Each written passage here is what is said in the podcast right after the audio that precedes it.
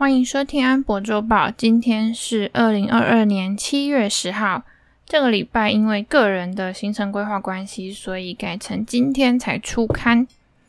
然后我最近呃身体状况都不是很优，然后今天又特别的不舒服，所以我就会快速讲完。首先呢，先来 follow up 一下上礼拜讲的那个八点档大戏呢。晶晶，也就是 Spirit Airlines，他们原本七月八号已经要投票决定是否同意给阿边收购，就是 Frontier Airlines。但是在前一天呢，七月七号，他们又发公告说我们要再改会议的日期，所以现在这个投票日期又延到七月十五号了，是一个歹戏拖棚的概念。那下礼拜开始呢，会从银行股开始打头阵，展开新的财报季。那这一次财报季，大家就会特别的关注，因为会看公司对于未来的预期。因为公司他们包括任何的政策啊，或者他们要怎么样，嗯，产能要拉到什么程度，或者要有没有要销库存，还是要怎么样节省成本，这些的都是会观察。消费者或者是客户的需求来决定嘛，所以现在大家就会印证说，到底有没有经济衰退这件事，企业到底有没有要缩手？总之，接下来的波动可能会比较大，而且加上下礼拜还有 CPI 要公布，还有零售销售数据，这些也都会反映说，现在美国人的消费能力啊，或者是物价有没有涨到他们已经没办法负担的程度。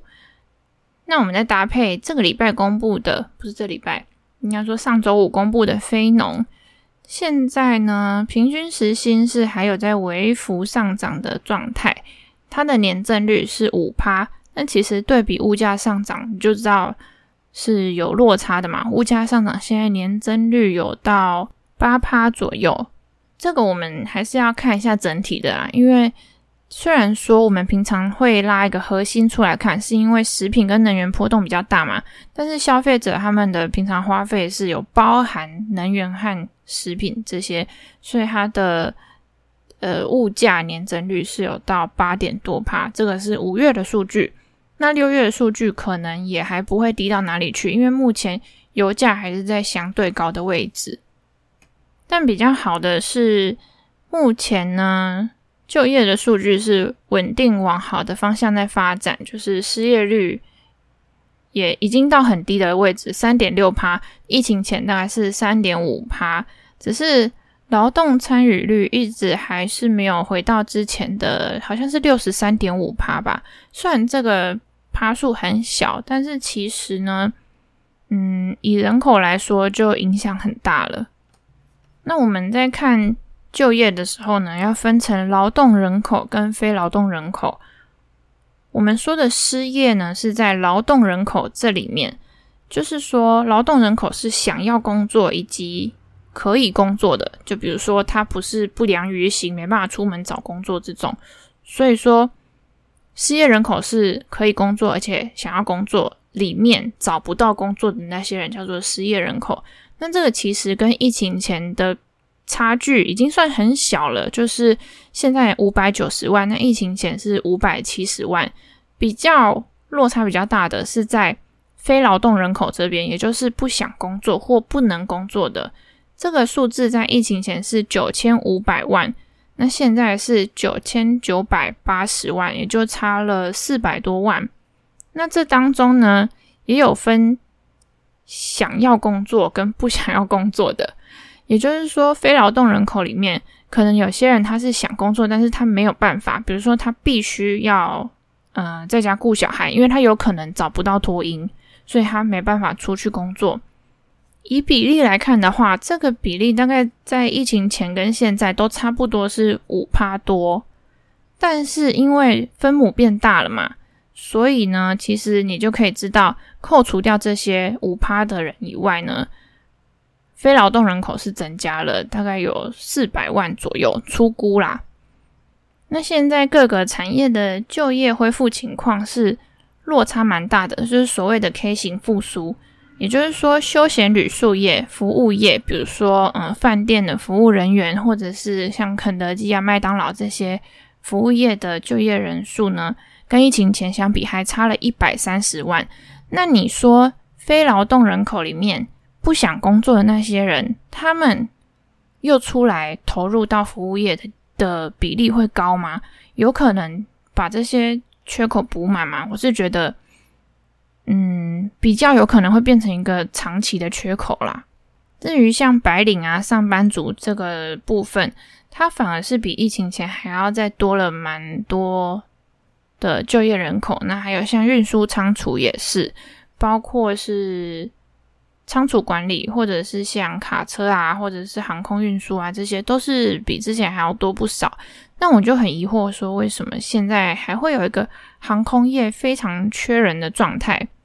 对，这个是我现在还在研究的地方。那至于现在很缺人的这个服务业，你说它的缺口要怎么补上呢？我觉得比较有可能是会往更多自动化或者更多无人化的发展去走。就像库拉苏西，对，最近。呃，他们上礼拜有公布了财报。那像这两天呢，我们周报群组里面讨论，我才知道说，哦，原来他们也是有透过诶送餐机器人，然后稍微拉高了一些他们的毛利，来对抗原物料成本上涨的问题。不是原物料，那叫什么？食材。那包括像 Walmart、像 Amazon 这些。嗯，大型的量贩啊，或者商场，他们其实也都是有在用仓储的机器人，所以或许这个现象会变得越来越普遍，因为很多工作其实它都是重复性的，所以久而久之呢，就会变成这个疫情不止加速了像云端啊，或者是一些远距工作等等的发展，它可能也会让一些比较基层工作的自动化加速，这是我目前的想法，对。好，那今天呢，我想要先就到这边。不好意思，今天做的比较短。那希望我可以尽快用比较有精神，然后也比较多时间去抓到一些资料，再分析给大家或整理给大家听。那就先这样子。那后面库玛会跟大家讲易发半导体的投资者会议，就请大家继续听下去吧。拜拜。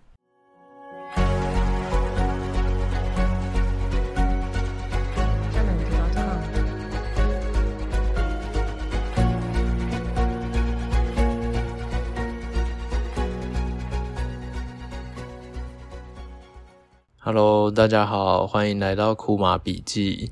那一样先做一下免责声明，就基本上是一个免费仔，所以资料来源都是免费公开的，在做整理。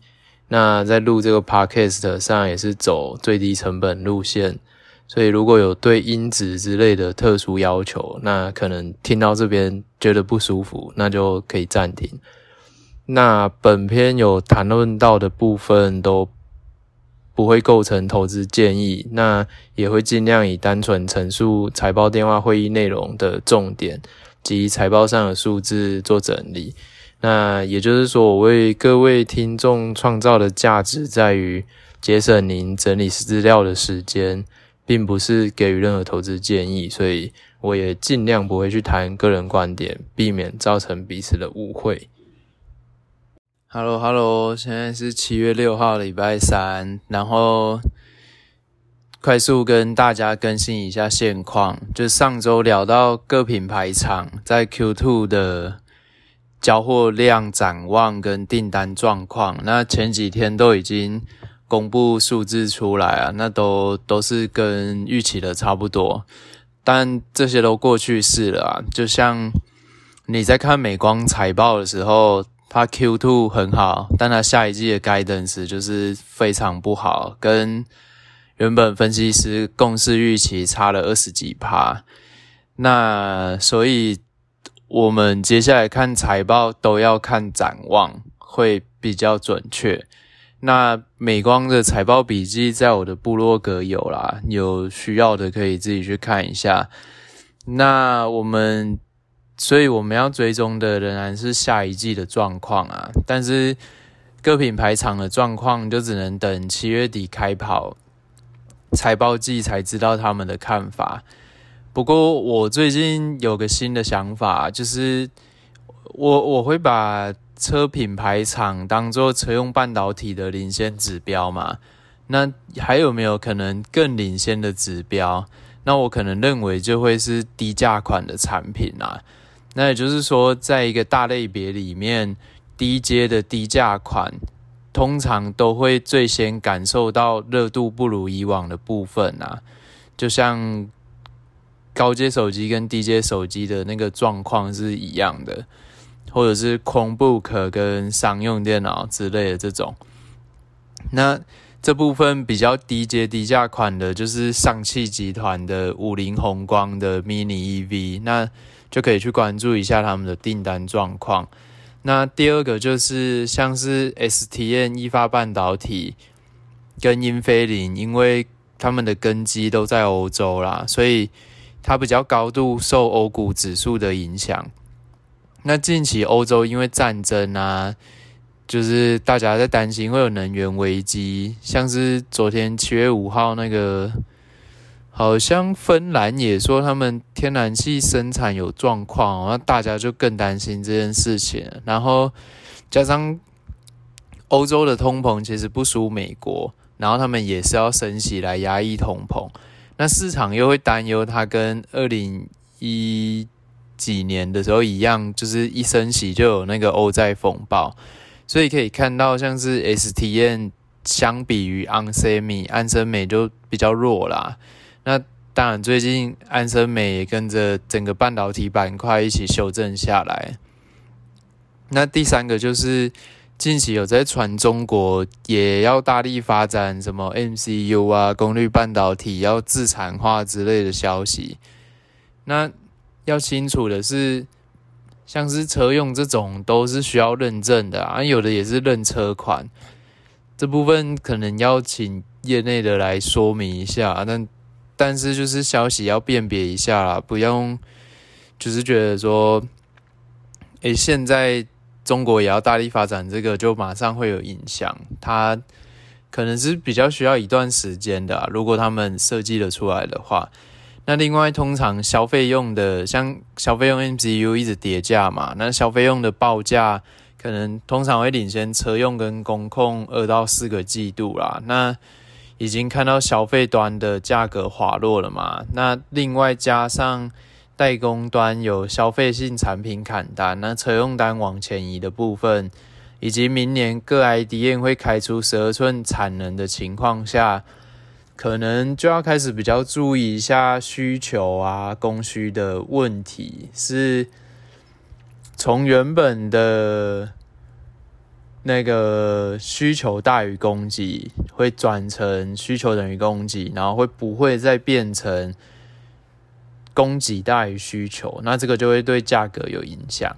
那另外能确定的就是说，像这些 IDM 接下来要介绍的，去年到今年都是受产能不足而营收增长有限。那现在他们开始拿到产能了，跟接下来产能会开出来。如果需求不变的情况下，其实是可以预期，现在开始可能会是营收成长有一个稍微加速的感觉，但是你就要去好好思考这个时间维度要怎么做规划，因为有一些短期的因素、中期的因素跟长期的因素，那。我就不给建议啦，大家自己可以去思考一下，那我们怎么做会比较好？好，那就进入正题。这一周要聊的就是 STM 易发半导体在五月的一个投资者会议的内容啦。那 STM 的营收分类为三个，第一个 ADG。它就是汽车产品和离散元件，然后这里面也包含工业啦。那主要是像是有碳化系啊、GaN，然后 ADAS 的产品。然后第二个是 MDG，MDG 就是它的那个主力产品，就是 STN 三三十二位元的 MCU。那主要就是微控制器与数位 IC 啦。那第三个是 AMS，就是类比元件，然后 MEMS 和感测器产品。那我们可以从它的简报看到，说今年增长主要来自 ADG，就是汽车产品的部分，然后再来是 MDG，就是它那个三十二位元的 MCU，那最后是 AMS。那 AMS 的增长相对较小啊，加上今年又有蛮多什么消费性砍单之类的消息，那我的看法会是保守一点呐、可能就是接近持平。那去年他们意法半导体的总营收是十二点八 B，今年预估十四点八 B 到十五点三 B，就是理想的状况下是年成长十九点五帕左右。那我们再来看到毛利率，毛利率今年预期可以目标到四十六趴，去年是四十一点七趴。那这部分就是同时透过产品组合啊、涨价跟制造效率来提升。那我看一些券商报告是有说，STM 意法半导体第二季的 MCU 是有涨价啦，有发客户通知这样。然后营业利润的部分，主要也是在跟毛利率差不多啦，就是一个产品组合跟价格。然后另外还有一个比较贡献明显的部分是转向十二寸晶圆的部分，那汇率会有一些小幅的贡献。那今年他们预期营业利润会从去年的十九趴到明年的三，到今年的结束应该是三十趴。好，那以上就是他们今年的财务预估。那财务的部分看完，我们就来看细分部门。那第一个就是跟车用离散元件有关的 ADG。那 ADG 部门在二零二一的营收里面呢、啊，汽车占了六十趴的营收，汽车相关的啦。然后功率元件占了四十趴。然后 ADG 部门又占整体的营收约三十三趴，所以我们回推一下汽车相关的，像是 ADAS 之类的，它它的分类是说 Automotive Subgroup 啊，那这个相关的大概占十八趴，功率元件占整个总营收的十二趴。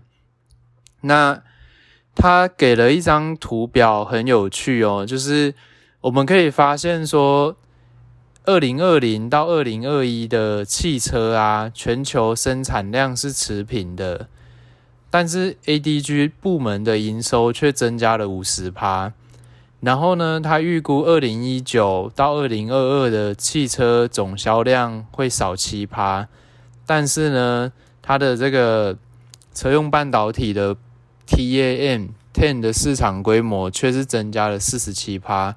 那这就呼应到上礼拜说的，像是英飞凌的预估，就是车用半导体由燃油车转向电动车，跟开始发展 ADAS 的部分的那个半导体产值的增加，这这部分是有互相 match 起来的。那接着能看到他在讲所谓汽车系含量增长到底在指什么？还有给一张图，就过去所谓的 C ECU，就是引擎控制单元 （Engine Control Unit），在二零一八年的架构是单核心的。那这个单核心里面包含功率微控制器，就是 MCU，然后还有电力稳定控制三层。那这只占了三，只用了三颗 IC。那到了二零二二年，架构改成 Dual Core，就是双核心架构。诶，这个就从原本的三层变成了九层，那也就是说，原本需要的三颗 IC，像是电源管理、MCU 还有功率级，就变成了九颗 IC。那像是电动驻车制动器或者是安全自动助力器这些，因为来自法规的额外要求和功能整体额外复杂性，然后就带动了这个层数的变多啦。那目前电动车占半导体价值最高的就是逆变器，大概五百二十美元，然后充电两百六十美元，还有 DC DC converter 一百三十美元，然后最后才是电池管理。那 STN 在这里面都有提供解决方案，就包一包大概一千美元这样。那目前使用 STN-SIC 就是碳化系的客户有蛮多的哦，像是 Tesla、现代汽车、BMW，然后比亚迪、小鹏、吉利、Rivian 这些。那其实透过这个客户图就可以知道谁可以当做追踪的领先指标啦，就是上一集分享的东西。那讲完电气化。就是功率半导体的部分，那就来讲数位化 ADAS 的部分。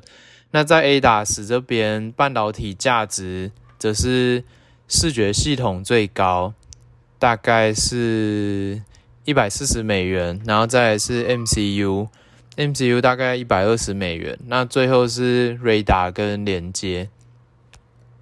那数位化这边总和加起来大概就是。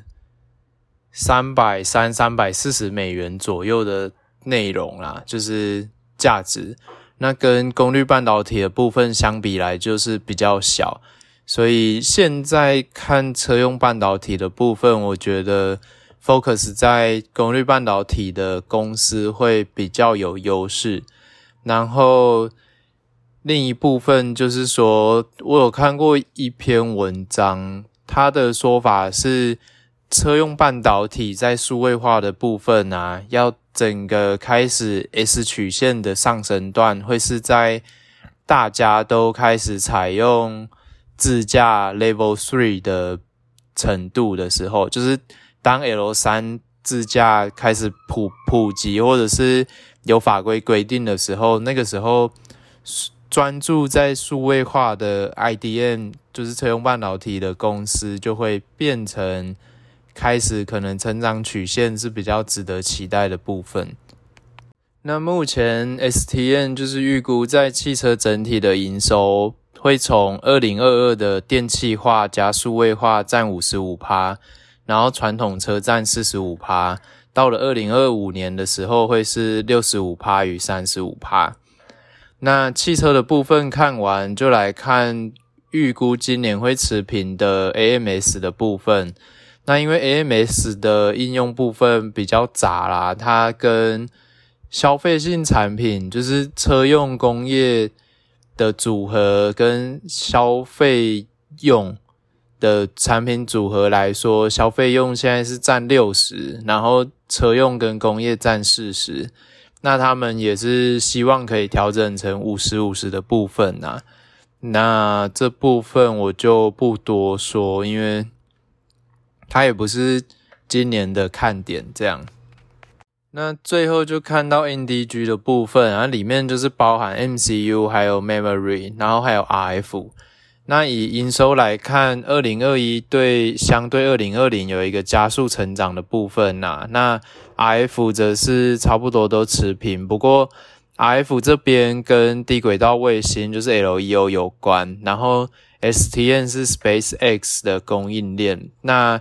这目前占的营收比重也不高啦，就如果要说的话，可能在今明两年会是一个题材的加分题啦。但是其实公司我等下会谈到，他们在这个 LEO 的部分给的 K 格的数字是蛮好的哦，就是一个蛮优的状况。那低轨道卫星的部分，我最近刚好也有看一些资料啊，又整理成一个小笔记，那有机会再来讲一下。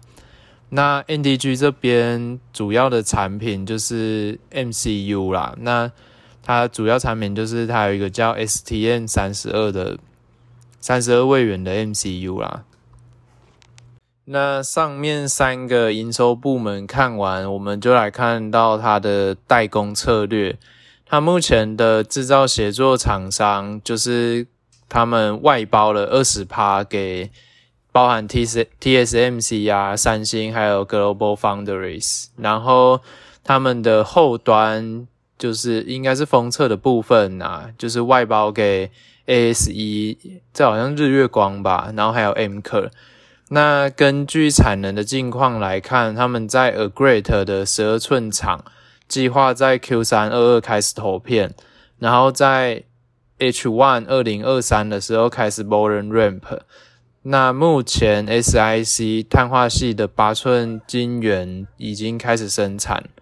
那这就是以上他们简报内容我做的一个笔记。那我们来看一下公司的说法。首先，公司预期二零二二年那个 ADG 就是汽车部门会引领增长啊。那这就是因为汽车对电动化还有数字化的强劲半导体需求是他们的增长动力。然后他们在碳化系的方面收入已经超过七亿美元，然后计划明年可以加速达到十亿美元的收入。那安森美目前也是预计明年会到达十亿美元的收入。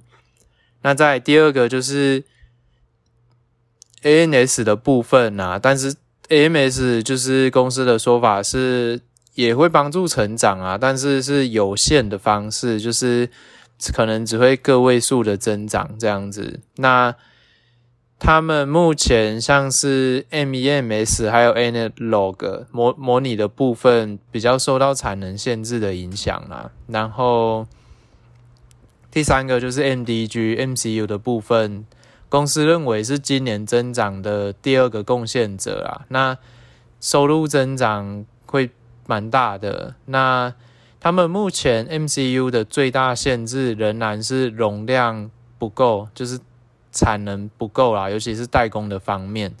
那他们射频 RF 的部分，则是透过重要的参与客户计划，会为收入增长做出重大贡献。那这部分，我想应该就是指那个低轨道卫星的部分。所以总结公司对上面三个的说法，我可以知道，其实他们今年的增长限制是受限于代工产能的不足啦，还有他们自身。那个制造产能的不足，所以其实我们在进一步思考，就是如果他能够拿到更多的产量，他是不是就可以可能有机会啦，更多的机会可以让营收的增长超过市场的预期，这是这是有机会的哦。所以近期有看到一些就是。代工业者的新闻，相关新闻说，他们消费性需消费性的 IC 砍单，然后有这些 IDM 补进来嘛？那其实就可以预期说，原先受限制的增长可能会在这边有超出一个市场预期的部分。但是要注意的就是，这比较像是短期可能一个或两个季度的利多因子啦，我们还是要。看一下，到了明年这个时候会不会有面临高基期的部分？那除了高基期，可能还要注意是不是供需会反转，因为又就又不又不只是 STN 在扩厂，安森美、英飞凌全部都在扩厂，它也都有拿到产能。那这个涨价潮还能不能持续？如果不能持续的话，定价能不能维持住？那个签的长约有没有用？就是。这些都要持续去关注它，因为这可能会是一个可能明年要担忧的，或者是要注意的一个部分。那像是长约的部分，然后就是看看就好啦，因为今天下游缺货，他跟你签长约，但是一旦他不需要了，他就跟你毁约。那今年我们已经在很多半导体公司上面看到这个状况，好像是。呃，联电、台积电、美光啊，这些都都有受到影响，这样，所以公司也有在这个投资者会议上面特别强调，今年也是个强劲的一年，然后在产能受限的情况下，预计收入会增长十八趴，所以可以注意，其实今年的问题是产能受限，那如果产能开始得到就像刚刚说的啊，获得更多的话，那它它的其实是有机会优于市场预期的。那当然，分析师也是，其实每季大概从去年到今年开始啊，就是分析师都会一直问说，那你们这个涨价还能不能持续啊？那不能持续，你要怎么应对啊之类的？那公司又表示说，他们在这方面有把制造方面提高效率啊，就是转向十二寸晶圆的制造。那另外一个要素就是向市场提出有价值的 solution。那像是说他们这个我我其实就比较不懂啊，因为他们说他们有在他们的报价提议中嵌入更多软体，那这部分我比较不熟啦。那在他们谈到碳化系相关的，就是。今年会有七亿美元的营业额，然后明年预计是十亿美元。那这部分跟安森美差不多。然后他们也正在推进碳化系工厂的建造。那在二零二三开始试生产，然后交付 substrate，然后还有八寸的，也就是两百毫米的公的 MOSFET 啊。那他们预计在二零二四年会由内部采购超过四十趴的基基板，就 substrate 的需求啦。那这另外六十趴应该就还是跟 Wolfspeed 采购。那接着管理层就做了一个总结啦，他们认为汽车系含量提高这个这这件事情未来甚至会加速啦，就是说。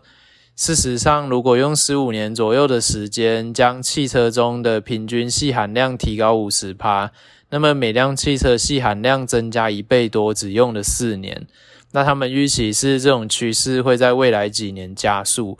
那这个加速的原因，他们认为有五个啦。那我就大概把它说明一下，就是说，第一个，更多的汽车生产会有。需要更多的半导体啊，那现在随着汽车供应链的舒缓嘛，那他们也可以生产更多，就代表说会需要更多更多的半导体。那尤其是中国市场哦，就是今年中国汽车的生产水平，应该说目前啊，目前中国汽车生产水平超过其他市场，然后而且都是生产像是电动车啊，然后。也有包含比较高阶的自驾解决方案这样子啦。那这也呼应我上一季说，上一集说的，就是可以关注中国汽车品牌商状况，当做领先指标。那最近中国也开启新的一轮电动车补助，或者是像是什么充电桩、充电价格下降等措施来推动电动车的销售。那公司提到 S T N 提到第二点就是说，传统汽车，即便是传统汽车哦，目前也有 L 一、L 二的自驾解决方案嘛。那这也比过去需要更多的细含量。那再来第三个是汽车新功能的引入啦，像是刚。很前面有提到的什么电子驻车制动器啊，或者是汽车中的娱乐系统这样。那第四个就是，其实第四个讲的也跟前两个一样啊，就是电气化、数字化的部分。那第五个就是立法，第五个增长原因就是立法，立法要求汽车制造商要可能什么时候变成完全电动车啊，或者是。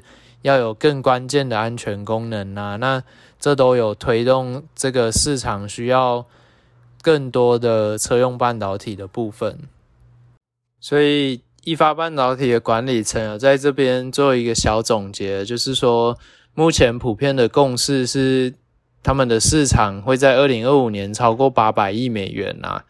那但是坦率的说，他们认为这个数字是保守的啦，因为。从他们跟他们的客户，还有汽车汽车制造商那里收到关于引入电气化跟数字化的趋势啊，他们会认为这个市场可能会增长的更多。那如果他们的说法为真的话，那其实也就相当程度的代表，可能还有一个相当程度的上行空间呐。那看完汽车 ADG 的部分，接着我们看公司对第二个今年主要增长的 MDG 营收部门的看法。那他们的说法是，二零二一是他们在通用 MCU 拿下全球市占第一的一年，那这个市场份额到达了二十三趴。那他们这个主要的产品就是他们的 STN 三十二 Cube。